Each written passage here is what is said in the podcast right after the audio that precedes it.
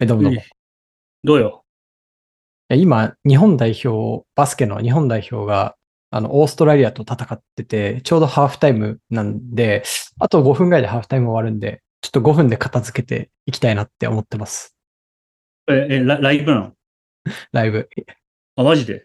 まあでもちょっと敗戦濃厚なんで、あの、もういいかなとは思ってんだけど。 そうなんだ。うんライブってことは、じゃあ、勝つかまつ負けるかまだわからないってことまだわかんないけど、まあ僕の予想では20 25点差ぐらいで負けるんじゃないかな。今何点差なの 今21点差ですね。負けそう。ちょっとね、オフェンスが噛み合ってなさすぎて、厳しいなっていう感じで。よし、ヤマトの一番好きなバスケ漫画について話そうぜ。僕の一番好きなバスケ漫画、やっぱあれっしょ。アイル。え、嘘 アイル知ってる知ってる知ってる。なんか絵が綺麗。 あ、えそう以上絵が綺麗なやつ。あの、高津高校だったか高校の名前言われても絶対わから んし。それで普通主人、主人公の名前とかでさ、こう、話広げるんじゃないの、普通。な。あかね、あかねくんだったかな。あかねくんあーでともひ、ひいらぎくん。あ、ヒイラギくんいた気がする。ひいらぎくなんんかがねルカワキャラで。絵はめっちゃ思い浮かぶんだよね。うんうん。そんなことよりさ、ちょっと 本論本論に話を戻していいはい、やりましょう。あれでもこれって、うんえスラックキャンバスき来てるこれって誰でも使えるのえ、だいぶ前から来てるから、結構来てると思うけどなそっか、もう来たのか。うんはいはいはい。え。結構、もう2ヶ月ぐらい前じゃないですか。わかんないけど。ううん。ん。いや僕のね俺自身最後の二ヶ月下書きくらい使ってるうん。最後の下書きが、あ、でもそんな前じゃないわ。7月の14日になってますね。僕も7月、そうですね、前半くらいから。うんあでも、いや、6月28があるな、僕。おお。それだいぶですね。だいぶですね。うん。ちょうど2ヶ月か。行政事業レビューと予算について。生々しい。ちょっと下書きのタイトル全部読んでてもらっていいそうですね。読めないのが多いですね。読めないの多そうだね。えそうだね。よよ読めねえ。で、ヒカルさん、キャンバスは結構使ってますかスラックキャンバス。ブラックキャンバスはですね、結構実は使ってるんですよね。うん。重宝してると言っても良い。えー、どういうえ使い方なんですかえ、ど、そうですね。ちょっとまあ、じゃあ、山本さんの意見も後で聞くとして、はいや、ちょっとまずそのデジタル庁のスラックで使ってるんだけど、うんうん。なんかそのデジタル庁って結構ドキュメントが知ってるんですよね。ベースはマイクロソフトの365みたいなやつなんで、はいはい。なんかまああの、マイクロソフトワードみたいなやつとか、うんうあんと。なんかワン、ワンノートっていうう、んうんうんなんかお鬼のように使いづらいメモアプリみたいなやつと、うんあとまあちょっとその、ノーションみたいなやつも、あの一部の領域では使われていたりとかするんですけど、うん。うんうんなんかその、ななんていうんですかね、どれも、これが、なんかこれに書いたから見てってすごい言いづらいんですよね。うんうんうんうん。うん。やっぱり、マイクロソフトシリーズは、こう、民間出身で Google とか使った人からするとすごく評判が悪いし、うんノーションは、まあ、行政の人からすると、まあ、わけがわかんないし、いや、わけわかんねえだろうな。うん。とかで。で、まあ、ちょっとどれもしかもなんか、使い、微妙に使いづらいっていう意見があるんですけど、うん。なんか、スラックキャンバスに関しては、まあ、一応、デジ庁全員がスラックのアカウント持ってはいるんで、まあ、ん見れるかどうかで言うと絶対見れるっていう話があるので、うんうなん。んか個人的にはその行政の人とかも交えて、なんかドキュメント共有しようってなると、なんか割と僕の中で上位選択肢になっているっっていうののがまあ一つの使い道かな。あうとんうん結構タスク管理みたいなものとかチケット管理みたいなやつもあんまり発達してないんでうん、結構その大量にチェックしなきゃいけないことがある仕事とかになってくると、あうんのスレッドが荒れるんだよね。ああ、なるほど。スレッドの中に、こう、まあ、なんだろう、消化すべきタスクみたいなのがいっぱい書かれて、その中のタスクの消化状況みたいなやつが伏線的に走るって、あの、非常に厳しい状態になるじゃないですか。厳しい。その、うんあの、一つのこう狭い土管の中で戦線が5つも6つも伏線発生してるっていう、ああれよ。うん。アリの巣みたいになってるっていうことですそね。うそうそうそうそうそう。んあれの解消に使える。ああ。で、そのドキュメント的にキャンバスの中に、そのスラスレッドの中で書かれたタスクとかを一旦全部移管して、で、ポチポチこう、to do とかで管理していくみたいな。そうですね。で、そのスレッドがあの伏線化する感じのある異臭について、んうんこう話が掘り下げられるってやつは、キャンバスの中のその to do の一行にさらにコメントをつけて、そこからスレッド展開することでも回収できるんで、うんああ。まあなんでその疑似的に親チケットがあって、ここチケットがあって、チケットごとに異臭が話されているみたいな状況を、まあうん模擬的に作れるといううーん。いことですね。や、なんかで僕は、そう言われると、キャンバスそこまで使い込めてないかもしんない。いやー、10X には合わないんじゃないかなと勝手に思ったんだけど。なるほど。いや、なんか、えっとね、ちょっと、その、すぐこう、ローリングされた時に使ってみて、なんか、まずいいなと思ったところは、あの、スラックにバンドルされてるところ。うん。あと、権限管理がすごいいいなと思って、あの、チャンネル単位で権限を付与できるじゃないですか。そうだね。あれめっちゃ優秀だなと思ってて、で、それ以外の書き味とかも、そんな、ノーションとか、ドロップボックスペーパーとか他のドキュメンテーションツールとそんな大差ないんで、なんか悪くないなと思ったんですけど、一個全然気に食わなかったのが、重いんですよね。重い。パフォーマンスが低くって、それがダメで、ちょっと、うんあの、離脱しちゃいましたね。いや、間違いない。うん。重いよね。なんかスラックはあそこら辺も得意じゃないよね。そうだね。なんかハドルも結構、なんだろう、その、あア確かクセスって意味では最高なんだけど、挙動がちょっと、に。うんうん。うーん、なんか大事なミーティングとか白熱する議論とかだと使いづらいぞみたいなところはなくもないし、うん。なんかなんか思ちょっとだね想とかはさ、評価できるというか、この機能はめっちゃ評価できるんだけど、性能が低いぞなって、うんなん。かほほんとそこだけなんだよな、みたいなところがありますね。そうだね。うん。まあでもハドルとかは、はなんかハドルはミーティングっていうよりも、その席、近い席のやつのとこに行って、立ち話とか、応答チェックするみたいなユースケースだと思うんで、うんまあ、それとのなんか対比で言うと、まあ、悪くはないのかなっていう感じは確かになくはなくて、まあ、ただ会議室に集まるミーティングみたいなののリプレイスって意味で言うと、ややしんどいかもしれないってことなのかな。確かに。いやー確かに。なんか、それで言うと、ちょうど先週 CEO、なんかオープンドアみたいなのを復活しますって言ってやったんですよ。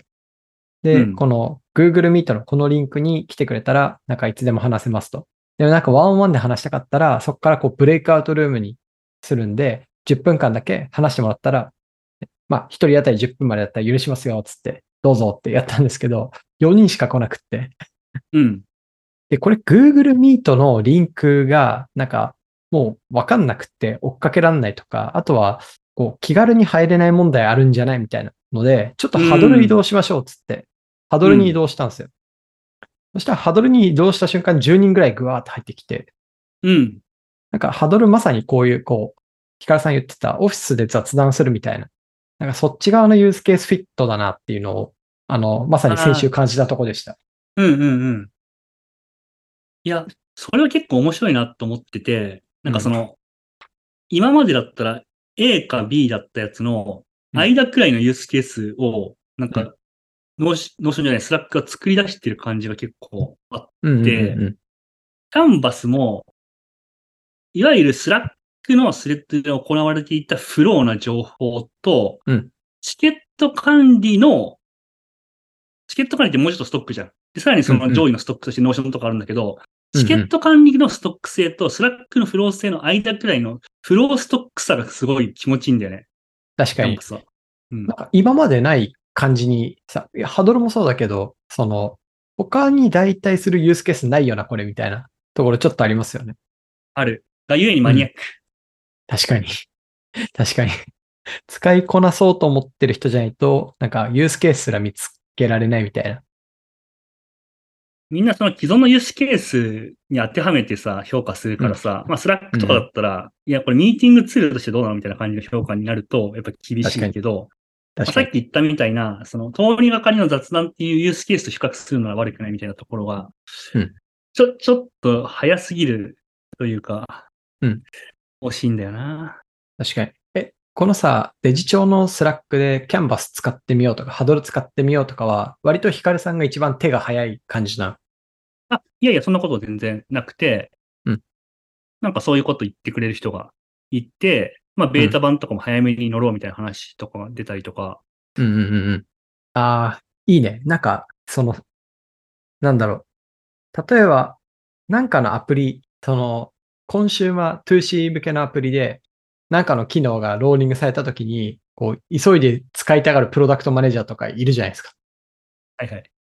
でも、こう、ワーク、ワークスペースに、そういう感じが持ち込まれてる感ありますよね。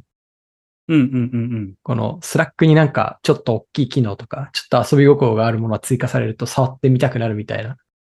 いやー、そうだね。うん。仕事中にそれできるの僕結構嬉しいなと思ってます。俺でもキャンバス結構すごいと思ってるけどね、実は。おお、そうんのポテンシャルを教えてください。ああ、いや。だだから、すさっきのデジ帳の話とかで言うと、まあ、スラック使ってる限り誰でもアクセスできるっていう感じになるんで、結構、その、理由が作りやすい話っていうのがあるんだけど、今、キャンバスって、あの、コネクトとかだと間をまたげないっていう仕様になってるけど、これまたげたら結構すごいんじゃないかなってうんうん。思っあてあ、て、確かに。それこそ組織またぐとさ、その、どのドキュメントツールを使って、その、うんログを残すのだみたいな話とか、うん実際にどの、あの、タスクをお互い9ずつして紹介したかみたいな話とかって、結構またがるじゃん。うんうんうんうん。まあ、自然メールベースとかになって、結局メールからその、それを結構解消できるんじゃないかなっていう気がするんで、結構スラックコネクトとかで仕事するのが普通にこう組織またぎになるとかの世界観において、すごいさらに力を発揮するんじゃないかなっていう感じはするんですよね。めっちゃいい論論点というか、えヒカルさんはさ、スナック、スラックコネクトとか、こう組織またいで仕事するケースが多いの。そんなに今はないけど、あ、うんでも、あの、自分の会社の方とかでは、確かに自分のスラックと IT の会社のスラックつないでみたいなことが結構あって、うんうん。でもやっぱりさ、その状態ってさ、組織が違うからさ、あの、うん Google Docs の権限リクエストし、追加、はいはいはいリクエストしまって問題めっちゃ発生するわけよね。するね。うん。でも Google Docs だったらあれか、普通に Slack のチャンネルベースでの権限を付与するみたいなのは別にあるのか。あるけど、でもややめんどくさかったり、コーポ IT とかで結構縛りが入ってると、ドメイン違う人には行かなかったりとか、ああ、そっか結構制約強かかったりするんで、うこんの情報を共有するなんか滑らかさとセキュリティの壁の高さって常にテトレードオフになるなってのをめっちゃ感じてうんうて、んうんうんうんうん。で、うちとかってなんかうちとパートナーの間でなんか、ああ。膨大な情報共有をするっていうのをかける10とかかける10なんとかってやんなきゃいけないから、すごいこれにペインを今感じてて、ノーションもきついし、スラックもきついみたいな。なんか、あれあーメールイズベストみたいな世界ですげえメール嫌だみたいな。うんなんか、こう、全全部が、こう、ん何かが良ければ何かがダメみたいな世界で、今結構ペインポイントが多い中で、こう、キャンバスが出てきたときに、あなんか、ペインが多いんだったら、使う道具が少ない方がいいんじゃねみたいな考えが常にあって、はいはいあとはもう、みみんなもうスラックでワークスペース切って、そこにいるみたいな世界線の中で、ちょっとストックの情報をキャンバスで共有するとか、そういう世界になったら、割と Notion とか Google ドライブ捨てれるかもな、みたいな。そういう淡い期待を抱いて、僕はちょっと生温く、こう見守ってる感じですね。ああ、はいはいはいはい。うん。確かに。うん。なんかでもあり得る気はするけど、あり得ね、る結局だからそのドキュメントをゴリゴリと作るみたい、量産するみたいな感じのフェーズだと、キャンバスって結構、うんあのワークするイメージはあるんだよね。うん、でうん。多分それをこうどうストックしてオーガナイズするかっていうところになってくると、はいもう今今そこを捨ててる感じがキャンバスはあるしんまで、すねうんまあ、こう、せ、切片はいっぱいあると。だからそのうんうんう切ん片をどう、こう、 そなんていうか、ツリー上に組み上げていくかみたいなの は、多分別の UI の方がいい気がしてて、スラックのアプリの中でそれを頑張るのは結構きついから、うんうんまあなんか、キャンバスの切片を普通にブラウザベースのなんかべ別の形の UI で、なんか、はいはい。 できるようにするみたいなのが、まあ一定はあるんだろうね。ただ、スラ確かッにクはあんまり検索が強くない気がするんで、スラック自体が。うんうんうんうん。そこなんだから、キャンバスはそれよりペインになるんで、近いなスラックなのどこで確、ああれどこだっけ問題って超あるじゃん。あめの金っちゃあるがどこだっけ問題。めっちゃ、ゃある。あそこに貼ってあったすげえ面白い画像どこだっけ問題めっちゃある。それは別に、それは別に言えよ。なんか、うん。あの、うちの会社に、ヒカルさんご存知だと思うんですけど、田村さんっていう最高のこういじられキャラ、ポスト罰金税みたいな人が、まあ、いらっしゃるわけじゃないですか。で、彼がなんか昔こう、会社のちょっとこう雑談タイムに会社で思考を踏もうみたいなので、うん思考踏んでたら、こう足上げたままそのまま転ぶっていう、めちゃくちゃこう、あの、まあ、可愛い動作があって、それを悪ふざけした社員が自負画像にしてってですね、 田村さんが足を上げて倒れるっていうのを永遠にリピートする自負があるんですよ。田それ村さがんめちゃくちゃ面白くって、なんか、ことあるたびに、あの、それをひ拾い出したいんですけど、まあ、常にどこでやり取りされたか覚えられなくって、スラック検索しても出てこない問題があります。うんうん。中澤がそういうの見つける能力めちゃくちゃ高いよね。確かに、あいつ何なんだろうん彼。彼女は何なんでしょうね。このう。あの時話したあ才れ能みたいなのすぐ出てくる。いや、この前もそれさ、中、あの、10X の社員とさ、飲んでてさ、うんあの、K さんとか、川崎さんとか、はいはい。なんか、なんかその場でなんかの話題になって、いや、うんなんだっけみたいな感じになってみんな探したけど、やっぱり中澤がい一番早く一瞬で見つけ出した。さすがです。どういうことどういさうこすとがです。会社の全てを知っている。うんか変わらんな、うんなんだ。いや、キャンバスどうなんだろうね。確かにでもその挙動が悪いっていう論点はめちゃくちゃでかいけど、うん。うん。でも僕らのチームとかだと、なんかその、き記事のドラフト、記事って、まあ、ウェブサイトの記事とかのドラフトみたいなのを書いて、いろんな人うんに回覧回すとかもこれでやってるしな。うんうんうん。うん。なんか、ハドルとキャンパスあるとして、まあ、それぞれ全然別物なんですけど、なんかハドルは、ちょっとこう、日本人には全然合わねえなって感じが一個あって、そのハドルに参加してる、どこのチャンネルでどのハドルやられてて、誰が喋ってるかみたいなのを、こう、アイコンで出てくるじゃないですか。はいはい。あれ結構組織大きい中で、あそこの中にアイコンが出るのを嫌がる人めっちゃいそうだなって思ってて、ええー、どういうことなんだろう、うんうんなんか、なんていうんですかね、恥ずかしいというか、えーその、全体の中に私がここで喋ってるみたいなのが、あの、なんていうの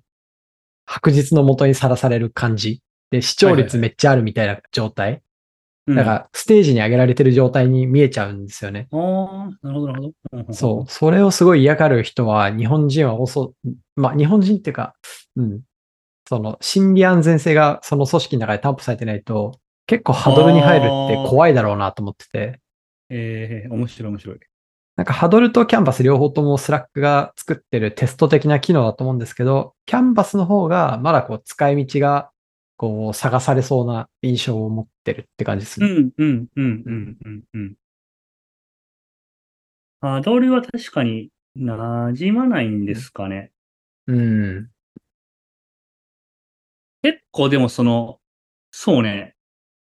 なんか悩ましさを感じるんだけど、結構職種によってそこら辺の、なんかどういうふうなこう、アクセシビリティとアジリティとはいはい求めて、かつそのテクノロジーベースでどのツールを選定するかみたいなやつが、うん割とこう、複雑だと思ってるんだけど、うんうんなんかハドルって割とその PM とか営業とか割とフロントでパッパと話して要件決めた方が早いみたいな人に関してはすごくうんうまくワークする気がするんだけど、うんうんうん意外とエンジニアとか作業する人からすると、うんなんかその、オーバー、なんだろう、インタラプトがすごい頻繁に発生するみたいな印象を持ってる感じがしてて、だからおう結構エンジニアにもさ、オフィスに行くと人に話しかけられるから作業に集中できない。だからリモートが良いみたいな考え方を持ってる人は言っているじゃないですか。いますね。うん。なんか馴染まないっぽいんだよね。で、うんいうんうん。や、エンジニアの方が逆にそういう風なスラックにバンドされてるやつとかの方が好きな気がするのに、うんなんかチームズみたいに、まあ、ミーティングがミーティングとしても切られてて、それ以外の時間は特に干渉されないみたいな方が好きみたいな感じのうん人はいる気がしてるし、逆に営業とかの人とかってパパッと席行って話すとか好きなはずなのに、なんかそのあんまりスラックみたいなものにこう、 テクノロジーとして親和性を認めてなくて、まあもう電話するかもしくは、まあ、なんていうの、その、オンライン会議だったら、まあ、ズームがいいっすみたいなのが結構なんかもうんうんううん固まってる感じがして、なんかあべこべな感じを感じてんだよな。確かに、おさ、お作法ちょっとわかんない問題とかありそうですようね。ん営業の人とかは。そうもそうなうんかそうインそうターネットっぽい感じのハードルとかに。うん、そうかもえ。、えこれどういうノリで入ったらいいんだろうみたいな。うん。そうそうそう。なんかスラックとかね、馴染みあるエンジニアとかは、テキストベースやった方が良くないですかみたいなとか、結構まあ残らないんですよねとか、 まあいろいろあると思うけど。確かに。いやむずいねん、テだクよノロジーはね、コミュニケーションはテクノロジーで解決されないっすね。うん、そうね。うん。えーでもさ、その、フルリモじゃん。はいはい。なんか僕フルリモの知ってる限りさ、こう、なんか、バーチャルオフィスとかもさ、試したりしてたでしょ、きっと。ああ、してましたね。確かに。バーチャルオフィスとかどうどうだったのあれ。いや、消え去ったな、そうい えば。消え去ったんや。 消消え去ったな。え去ったんや。消え去りましたね。ああ、そうか。うん。どうなんだろう。いや、うん。僕とかこう、リモートではある、あるものの結構な、こう、出没率だと思うんで、オフィスとかいろんな場所にうん。なんかあんまこうコミュニケーション上の課題を身をもって感じないみたいな。本当のフルリモートと比べると。ああ、ああ、ああ。本当のフルリモートの人は、いやー、バーチャルオフィス欲しいなとか思ってるかもしれないけど、うん。なんか多分東京に住んでる人は、バーチャルオフィス欲しいなって思った瞬間にオフィス行くし、はいはい。東京じゃなくてまあ僕みたいな働き方の人は、そうなったらまあリモートだったとしてもオフィス行くし、かといっても完全にフルリモートでやってる人たちはそうはしないんで、ちょっと合わせてほしいなみたいな思ってる可能性あるかもしれないけど、うん。うん。やっぱ昨今の流れで言うと、バーチャルオフィス的なものっていうよりは、やっぱ、だったらオフィス行こうやみたいなモードにはなりやすいかも。いや、まあ今はそうだよね。うん。うん。 2021年とはちょっと状況が変わってしまったな。まあ最近流行ってるよね。その、ズーム、なんかリモート、うん みと認めない会社とんだん増えてきたみたいな。あ、そうなのもうなんだっけな。前、その、ズーム株式会社ズーム、株式会社って言わないけど、まあ、ズーム社自体 が、なんかそのリモート、フルリモートを多分あはいはいやめた、覆したみたいな感じで、うんうん一うん、盛り上がりしてた印象持ってる。確かに。なんか、Google ニュースで見たわ、それ。うん。はい。リモートは人類には早すぎる。フルリモートはそうかも。まはあ、いそんな感じかな。はい。そんな感じですねキャンバスでもね、みんなど,、うんどうやって使ってるかとか、ぜひ教えてほしいな。確かに。気にはなるいや、なんか、あのー、Spotify でアンケート取れるんですよ。おそうなんだ。ええそう。で結構ね、ああの、みんな、Spotify で聞いてる方は答えてくれる率高いなって思ってて、うん、うん、うん。なんで、ちょっとぜひアンケートで教えてください。 そのアンケート誰が作るか問題ありますけど。ぜひぜひ、あの、うんこのチャンネル半分が Spotify で半分が Apple Podcast だと思うんだけど、ちょっと普段は Apple Podcast 派のあなたもぜひ今回はじゃあ、ポ Spotify の方に来ていただいて、うん答えてくれよな。じゃあ、そんなとこでよろしくお願いします。じゃあねー。フリーアジェンダでは皆さんからの感想や質問をお待ちしています。ツイッターでハッシュタグ、カタカナでフリーアジェンダをつけて投稿いただくか、概要欄にある Google フォームよりお送りください。皆さんからのコメントはフリーアジェンダ一同、いつも楽しく読ませていただいています。また、番組内で紹介させていただいた方には、後日忘れた頃にノベルティが届く可能性もあります。それでは、今日もフリーアジェンダをお聞きいただき、ありがとうございました。また次回お会いしましょう。バイバーイ